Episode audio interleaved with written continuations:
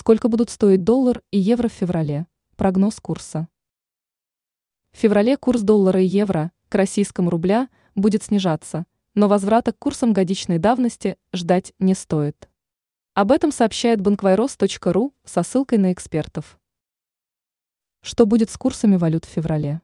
Финансовые аналитики прогнозируют в феврале доллар по 83,93 рубля, евро по 94,104 рубля. Эксперты не исключают, что доллар упадет ниже 80 рублей за единицу. При этом возврата к курсам годичной давности аналитики ждать не советуют. То есть доллар по 70 рублей можно не ждать, пишет банквайрос.ру. Ранее сообщалось, что главы МИД стран ЕС одобрили налогообложение доходов от активов России.